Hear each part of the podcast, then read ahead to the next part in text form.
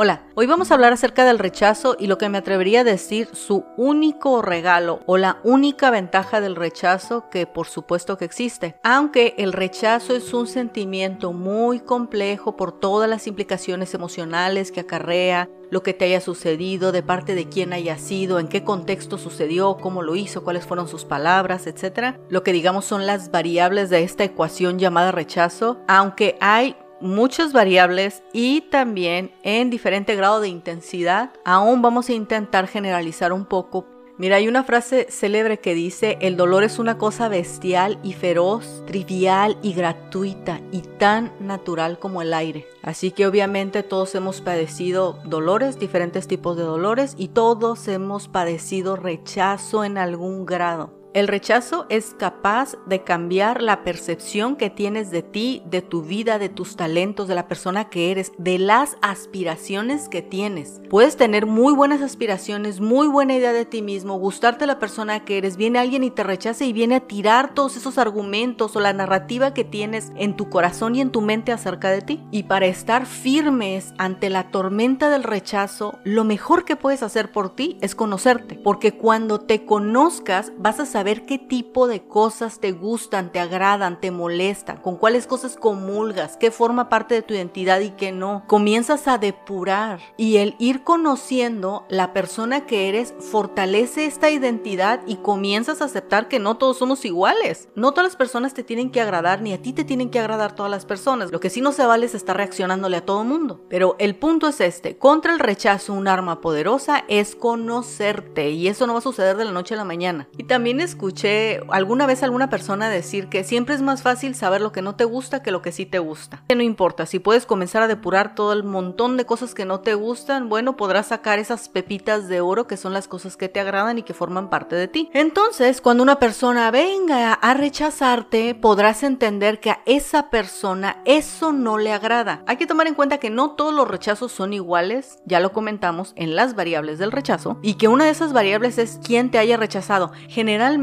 se, se estila, ¿no? Con la palabra rechazo que te rechace una pareja. Pero no es el único tipo de rechazo. También te puede rechazar la familia, alguna amistad y hay que entender que el rechazo te da dos opciones. Te da la opción de que te quedes con ese sentimiento, te guardes ese dolor, sigas conversando en el diálogo interno, qué te dijeron, cómo te sentiste, cómo cambia la perspectiva de ti, cómo ahora tú mismo intentas minimizarte, cómo tus aspiraciones se van derritiendo. Puedes tener esa narrativa dentro de tu mente, pasarla a tu corazón, guardarla muy bien y luego esperarte a que dé frutos, lo que quiere decir que te va a dar amargura, te vas a sentir mal, se te va a bajar el autoestima, va a cambiar la percepción que tienes de ti. Y si no desistes, si sigues teniendo ese diálogo interno con ese rechazo, vas a irte deslizando por la vida con esa tristeza en tu corazón, con esa amargura y seguramente tus decisiones comenzarán a ser diferentes. Y de ahí he visto dos opciones. Cuando la gente tiene esta, este dolor profundo que lo lleva a la victimización y no,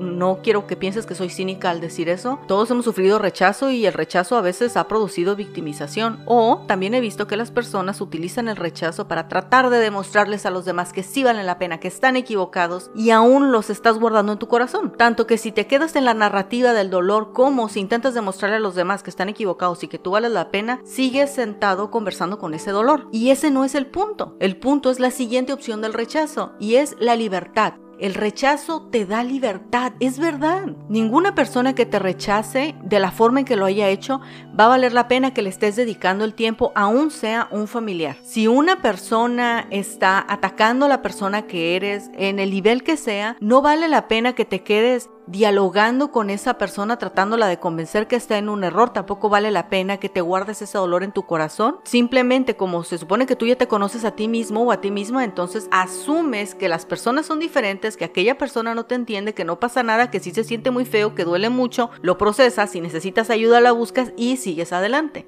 La verdad esto puede que suene un poco revolucionario, pero una bendición que yo encuentro del rechazo es que te da la libertad. Si una persona te rechaza es porque tú tienes alguna implicación emocional con aquella persona. Quieres que algo suceda, quieres que te reconozca, quieres que te quiera, quieres que te acepte, quieres que te mire con agrado, con orgullo. Quiere decir que tú ahí estás empeñado emocionalmente con la otra persona. Y si la otra persona te rechaza, entonces ahí te está diciendo, yo no soy la persona indicada por lo que te dije, por cómo te traté, porque no me importaste, no te respeté, no tomé en cuenta tus sentimientos, no tuve empatía, no tuve compasión. Y en ese momento te están dando la libertad muy a fuerzas, muy doloroso, muy brusco, pero de desligarte de esa persona, de desligar tus intereses futuros sobre esa persona, sobre ese camino. Y ciertamente hay cosas muy dolorosas, pero aún así hay la libertad de que dejes de perseguir eso, de que dejes de empeñarte en esa persona. Y no estoy hablando nada más de una pareja, algún interés amoroso, estoy hablando también de la familia. ¿Qué tal a veces los intentos incesantes de los hijos por agradarle a sus padres, aunque ya les agradan? A veces los hijos tienden a querer agradar a sus padres y muchas veces son con el tipo de decisiones que toman, que estén más enfocadas hacia la forma de ser del padre o de la madre que de ellos mismos. Y aunque por supuesto que es doloroso cuando no le agradas a alguien, tenemos que aprender a sopesar eso. No podemos llevar nuestra vida en función a lo que los demás ven acerca de nosotros o cómo nosotros queremos que nos vean, porque a veces ni siquiera somos la persona que queremos que vean los demás. Y eso es un constante vivir como incómodo Así que hay que dejar de tomar el rechazo como si fuera camino de una sola vía. Te rechazan, te descalifican, te apartan, te cancelan. Y hay que tomar la otra vía del rechazo, que a veces tienes que saberlo, no la vas a encontrar de primeras. Si hay algo que procesar, lo tienes que procesar. El crecimiento viene de procesar y de afrontar las cosas como son. Como dicen a la pelota se le pega como viene. Pero ciertamente el rechazo nos da la libertad de ser quien somos. Nos suelta esa correa de querer agradarle a otra persona o a otras personas. Nos da la oportunidad de conocernos, de seguir siendo genuinos con nosotros, de atesorar la persona que somos y de resistir la tremenda tentación de quererte guardar ese rechazo en tu corazón como parte de la nueva narrativa de tu vida. Yo era así, pero me rechazaron y ahora me hice así. Hay que resistir esa tentación. Que los cambios que vengan a tu vida sean porque conscientemente lo estás intentando de implementar, no porque sea revancha con una persona ni porque estés tratando de demostrar nada.